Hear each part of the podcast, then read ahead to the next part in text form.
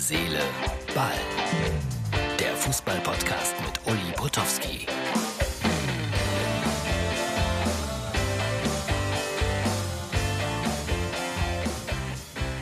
Herz, Seele, Ball, das ist die Ausgabe für den Donnerstag. Ja, äh, Halbzeit bei den DFB-Pokalspielen heute am Mittwochabend, weil am Mittwoch aufgenommen, am Donnerstag ausgestrahlt. Und äh, ja, Bochum erwartungsgemäß 0-4 in äh, Leipzig und 0-4, also Schalke ganz ordentlich gespielt in Wolfsburg, aber ja, die Chancenverwertung, die Chancenverwertung gegen den Tabellendritten sahen sie gut aus. Bin gespannt, wie das sich auswirken wird am Wochenende gegen Leipzig.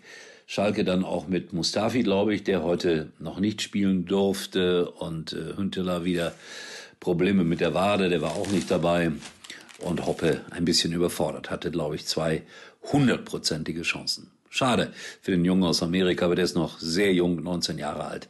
Der braucht vielleicht auch noch viel Zeit. Viele Reaktionen auf gestern auf Rot-Weiß Essen. Komm, Martin, zeig das eine Foto, das ich hier vom Bildschirm abfotografiert habe.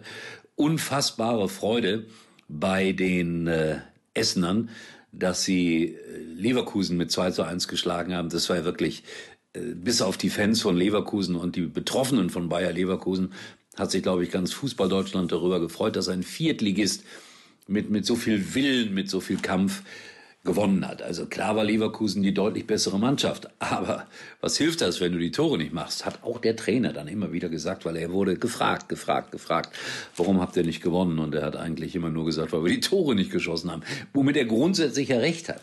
Grundsätzlich. Aber naja, war ein starkes Stück Ruhrgebiet. Steffen Baumgart war der Mann, der Klartext gesprochen hat nach dem 2 zu 3 in Bochum.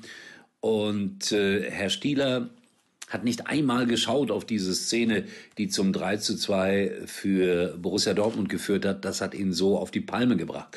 Natürlich ist ein Fachblatt äh, wie der Kicker dann dafür verantwortlich, das heute nochmal deutlich aufzuarbeiten in der Online-Ausgabe. Fazit. Also Herr Stieler hat nichts falsch gemacht. Das war alles regelkonform. Mag sein. Aber irgendwie macht den Fußball kaputt. Gut, jetzt höre ich immer und immer wieder, der Videobeweis sorgt für mehr Gerechtigkeit. Mag ja sein. Mich nervt da unverändert, dass da sechs, sieben Minuten lang ein Spiel unterbrochen ist. Die Leute stehen in der Kälte, äh, dann wird diskutiert und erklärt und ja, wie gesagt, im Kicker steht dann heute, also Herr Stieler hat alles regelkonform gemacht, aber so vom Gefühl her war man natürlich komplett auf der Seite von Steffen Baumgart, der sich so richtig in Rage geredet hat. Ich hoffe, dass er dafür nicht auch noch irgendwie eine Geldstrafe vom DFB bekommt, weil äh, er hat unverschämt gesagt und, und aber wirklich nichts Böses. Und ich kenne Steffen Baumgart ganz gut.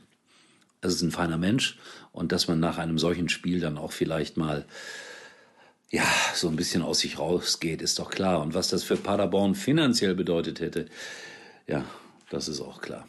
So, ich habe ein paar äh, Informationen und Sprachnachrichten bekommen, unter anderem von Willem aus Bremen, der das auch nochmal schön zusammengefasst hat. Er ist ja selber Trainer in der Damenmannschaft und der sagt, ja, ich habe dafür allergrößtes Verständnis. Ich ja auch. So, jetzt gibt's noch zwei Pokalspiele, darüber reden wir morgen. Und ich wollte dann noch kurz und bündig sagen, boah, ich bin so froh, dass es die Bildzeitung gibt wirklich froh, dass es die Bildzeitung gibt, weil für mich als äh, Kollege, als Sportjournalist ist es natürlich äh, die Pflicht, den Sportteil in der Bild zu lesen und äh, die berichten knallhart poch, von Boateng und seiner Trennung. Boateng rechnet mit seiner Ex ab. Da geht es um den linken Fuß, um den rechten Fuß, um die Trennung vom Klum-Modell. Äh, unfassbar dann Fotos, die ja, da sind die. Egal. Halbnackig.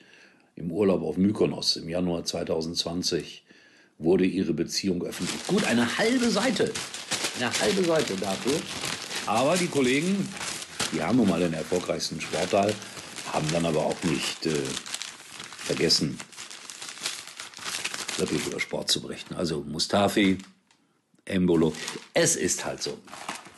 Trotzdem, ich gebe es zu, ich muss sie einfach lesen. Oder muss ich wirklich? Aber ich tu's. So, in diesem Sinne, das war Herz, Seele, Ball für heute. Ah nee, von wegen. Äh, hier, liebe Grüße aus Peru.